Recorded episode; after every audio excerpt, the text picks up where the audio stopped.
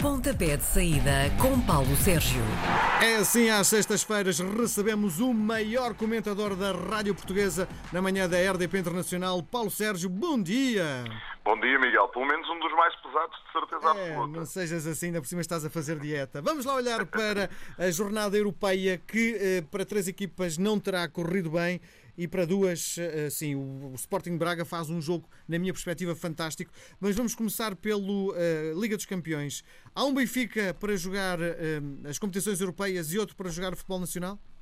É o que os resultados têm demonstrado ultimamente e, portanto, me- leva-me a crer que sim, há um Benfica que eh, internamente é muito forte, eh, que externamente não é tão forte assim e, portanto, há aqui qualquer coisa que tem, obviamente, que eh, mudar. É verdade que o Benfica não jogou na terça-feira passada contra uma equipa qualquer, jogou contra o Leipzig.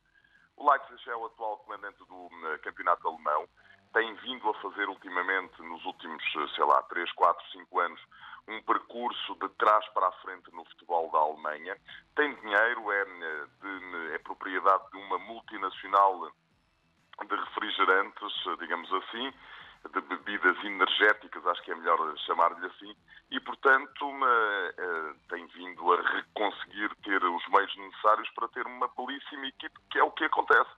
O Benfica, eh, enfim, para o nível do futebol português é uma super equipa, para o nível do futebol europeu, a nível de Liga dos Campeões, tem demonstrado que é uma equipa eh, da segunda liga e, portanto, há que eh, tentar fazer aqui uma compatibilização. Devo-te confessar que não percebi as opções de Bruno Lage, mas quem trabalha com os jogadores é o técnico do Benfica, não sou eu.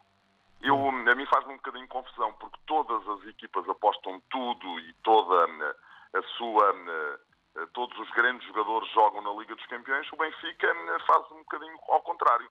Faz as experiências na Liga dos Campeões. Confesso que não consigo entender. Bom, para- só para fecharmos este, este capítulo, queria perguntar-te: é definitivamente as equipas portuguesas não serão competitivas na Liga dos Campeões? O- o- isto não pode ser invertido?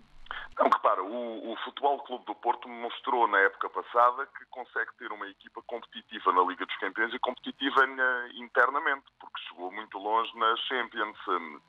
Se me disseres assim, se, só se me perguntares se as equipas portuguesas estão mais talhadas para a Liga Europa do que para a Liga dos Campeões, a um determinado nível, eu digo que sim. Mas eh, eu acho que é possível ter eh, uma coisa e outra. Eh, Agora, o que eu não consigo compreender, em boa verdade, são as opções que os treinadores do Benfica, não estou só a falar de Bruno Lage, Rui Vitória fazia exatamente o mesmo. Têm quando jogam na Liga dos Campeões ou na Liga Europa e depois quando jogam internamente.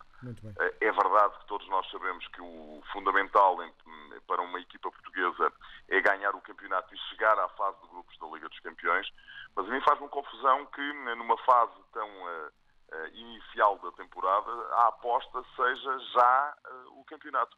Deu-me um bocadinho a ideia de que eh, o, o- mais importante para eh, Bruno Lage é jogar com o Moreirense no próximo domingo, depois de amanhã, do que propriamente entrar bem na Liga dos Campeões. Isso faz-me confusão, devo dizer. Muito bem, para fecharmos o capítulo eh, Europa, alguma surpresa da jornada eh, desta semana?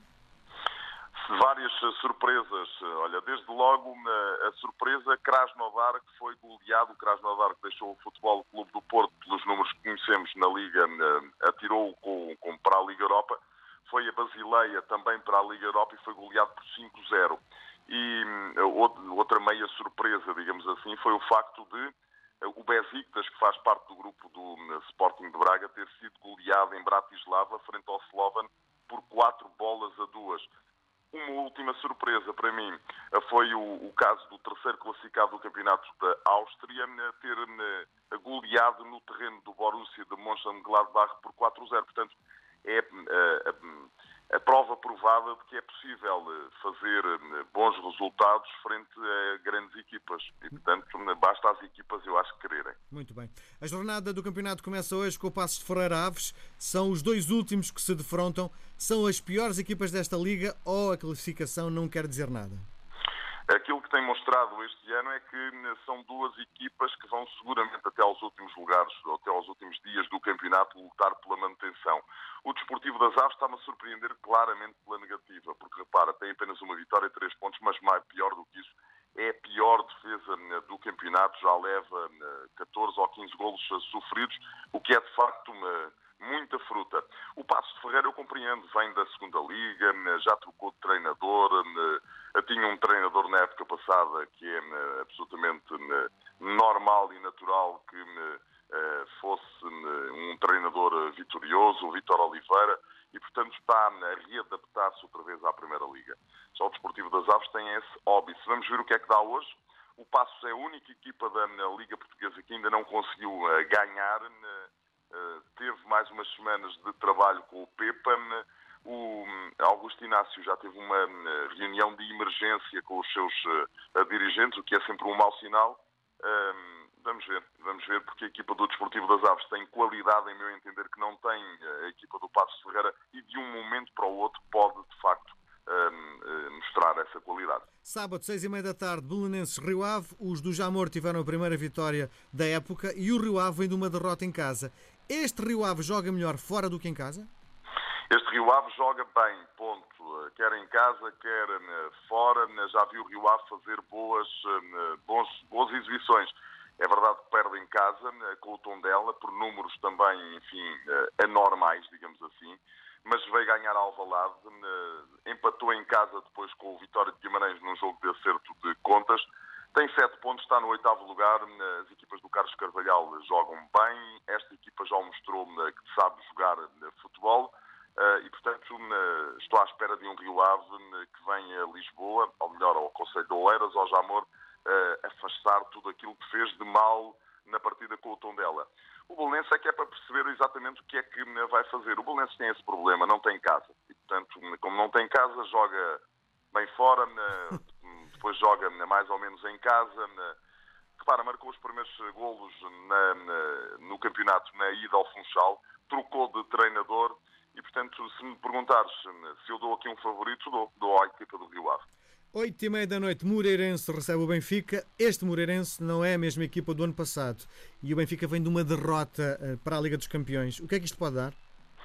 Mas há um dado estatístico que é muito importante, é que a equipa do Benfica ganhou todos os jogos realizados em Moreira de Cónicos. Na época passada ganhou por 4-0 e, portanto, aconteça o que acontecer com esses dados todos que deste, eu acho que o Benfica é absolutamente favorito eh, para vencer esta equipa do Moreirense. É aquela questão que estávamos há pouco a, conversar. O Benfica internamente é super forte, é uma super equipa depois, na Europa, tem alguns problemas de afirmação. Eh, as duas derrotas do Benfica com o Moreirense foram, curiosamente, uma no Estádio da Luz, na época passada por 3-1, também por 3-1 na temporada 16-17 para a Taça da Liga frente ao Moreirense. Será uma enorme surpresa se o Benfica perder dois jogos seguidos e, portanto, na vitória encarnada frente à equipa de Moreira de Cónicos. Vamos até domingo, 13 e meia da tarde, Gil Vicente Boa Vista. O quarto classificado recebe o décimo segundo. Este Boa Vista terá o fulgor eh, da jornada passada? Este Boa Vista é uma equipa que, a par do Famalicão, ainda não perdeu. Tem duas vitórias, três empates nos cinco jogos eh, realizados. O Gil Vicente eh, tem os mesmos problemas do Passos de Ferreira com um senão ou com um extra positivo, digamos, é que Vítor Oliveira sabe escolher jogadores, tem ali um conjunto de jogadores muito interessante e quando a conseguir fazer uma equipa vai, eu acho, fazer um campeonato bastante tranquilo. É verdade que a equipa vem de uma derrota no Estádio da Luz, mas aí, enfim, acho que as coisas têm que ser olhadas sempre de outra forma. Joga em casa, já ganhou em Barcelos ao Porto, já empatou com o Sporting de Braga o Boa Vista eh, pode eh, vir a passar, eh, enfim, as passas do Algarve em Barcelos. No Minho, eu acho que o empate é capaz de ser o resultado mais certo nesta partida entre Gil Vicente e Boa Vista. Seis da tarde, Tondela recebe o Europeu Guimarães. Jogou ontem, perdeu, mas até jogou bem, na minha perspectiva. Jogou bem, jogou bem, sim, sim. senhor. Isto é um Guimarães superior ao Tondela. É um Guimarães eu não te consigo dizer exatamente isso. Repara, o Tondela tem oito pontos, mas em casa a única coisa que conseguiu foi um empate frente ao Santa Clara. Teve muitas oportunidades para marcar, muitas possibilidades de marcar, mas não o conseguiu fazer, desperdiçou até duas grandes penalidades. O Vitória de Guimarães tem seis pontos, vem de uma vitória com o Desportivo das Aves por números gordos, 5 a 1, ainda não conseguiu ganhar fora já mostrou e Vieira que é uma equipa de ataque. Fez uma boa exibição frente ao Standard Liège, é certo, perdeu por 2-0, é isso que conta para a história. É um dos jogos mais interessantes da jornada. O Tondela, em casa, não tem feito bons resultados. O Vitória de Guimarães, fora, tem empatado. Tem empatado fora e em casa. A única derrota que tem em frente ao Futebol Clube do Porto também por 4-0. Vamos ver, vamos ver. É um dos jogos que eh, eu aposto numa tripla. Pode acontecer de tudo, em minha opinião. Seis da tarde, o Vitória de Setúbal recebe o Portimonense. Eh, há dois pontos que separam as duas equipas. E há dias dizias que não eras grande fã deste Vitória. Isto é jogo para empate?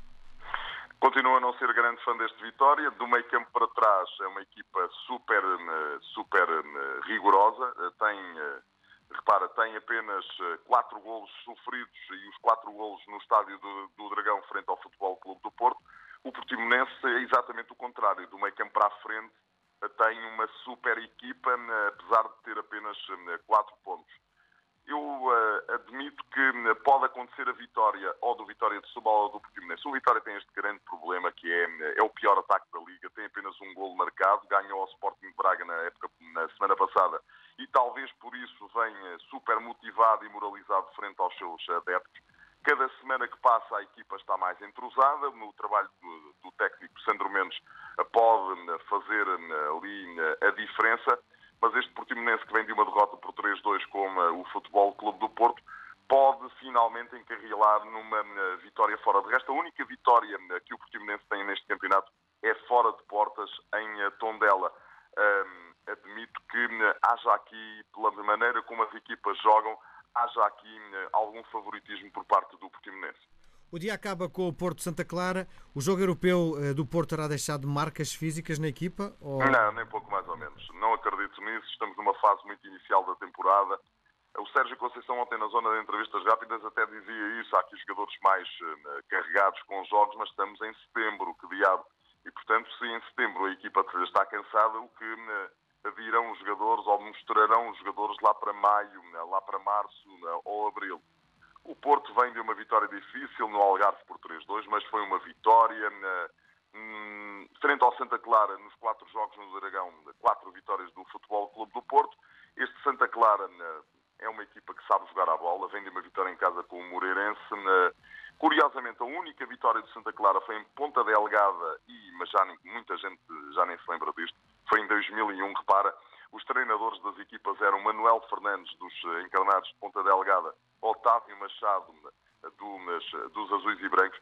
São os dois agora comentadores de televisão, Manuel Fernandes na SIC, Otávio Machado na CMTV. Uh, eh, depois, uh, o Futebol Clube do Porto, depois daquela surpresa na jornada inicial frente ao uh, Gil Vicente, nunca mais perdeu terreno e eu acho que não vai perder e vai vencer este Santa Clara. Segunda-feira, sete da tarde, o Braga Europeu recebe o Marítimo.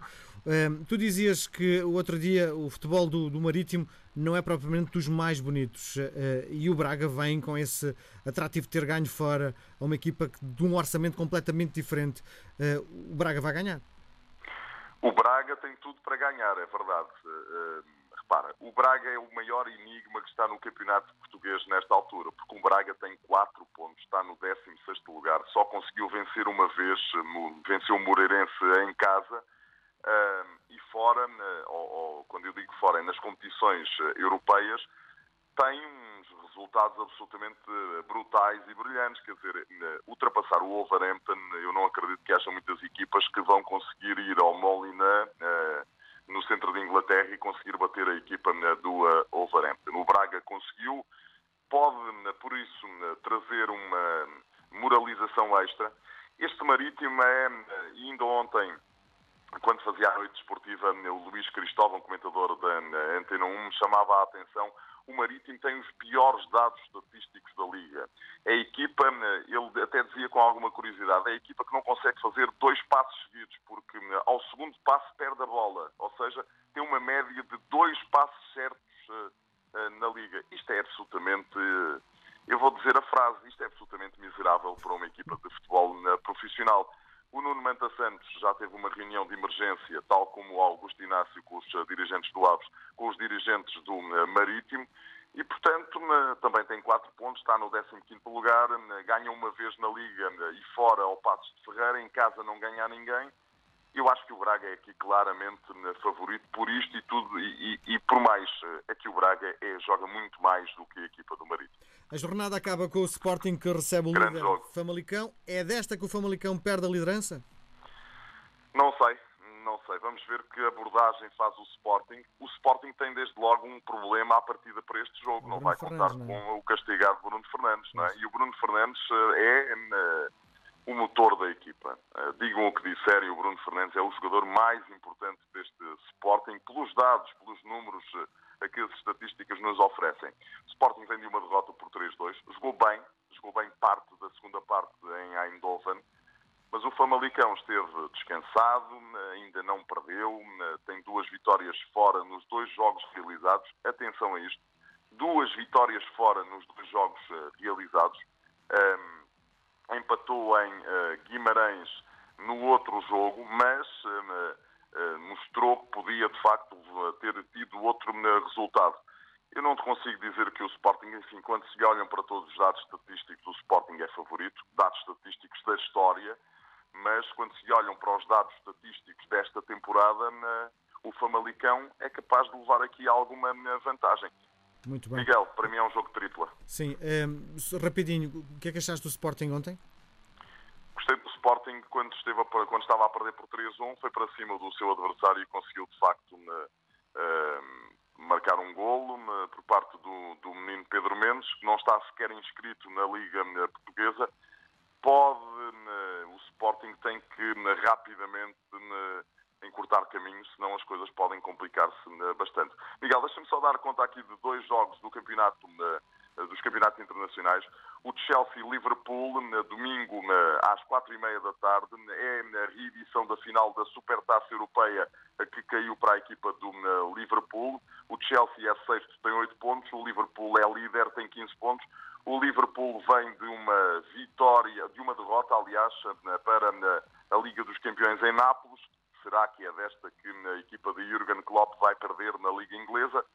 para seguir a partir das quatro e meia da tarde do próximo domingo.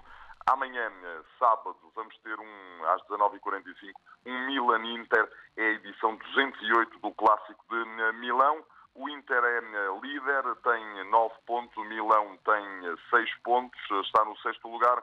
Atenção a este Inter que escorregou na Liga dos Campeões em casa, diferente à equipa, enfim, potencialmente mais eh, menos forte né, desta, do, do- do seu grupo, eh, que era né, o, o, o, Slovan, o Sparta de Praga, aliás. Um, e, portanto, vamos lá ver o que é que dá um clássico. Mas clássico em Milão é sempre clássico e aplica-se ou pode-se aplicar a equipa que está um bocadinho pior, pode fazer das tripas coração para ganhar. sim. É mais um grande jogo para seguir nesta super equipa de António Conte, que lá está, escorregou na Liga dos Campeões. Muito bem, está tudo dito. Marcamos encontro para sexta-feira. Grande, Grande abraço, Miguel. Bom Obrigado. fim de semana. Bom fim de semana. Às sextas-feiras, Paulo Sérgio faz uma antevisão dos jogos da jornada. Pontapé de saída às 10h20 na RDP Internacional.